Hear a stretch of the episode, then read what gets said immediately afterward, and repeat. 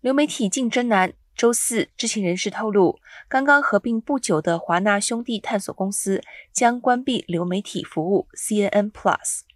CNN Plus 的运营将在四月三十号停止。CNN Plus 的负责人安德鲁·莫尔斯将离开华纳兄弟探索公司。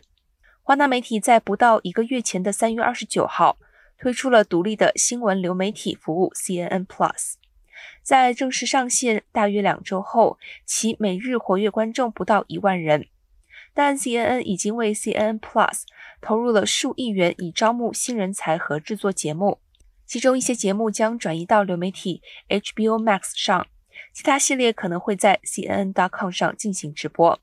知情人士还表示，一些新招募的员工可能会在 CNN 的有线电视台担任角色。CNN 的新任负责人克里斯·利希特将在未来几周内做出这些决定。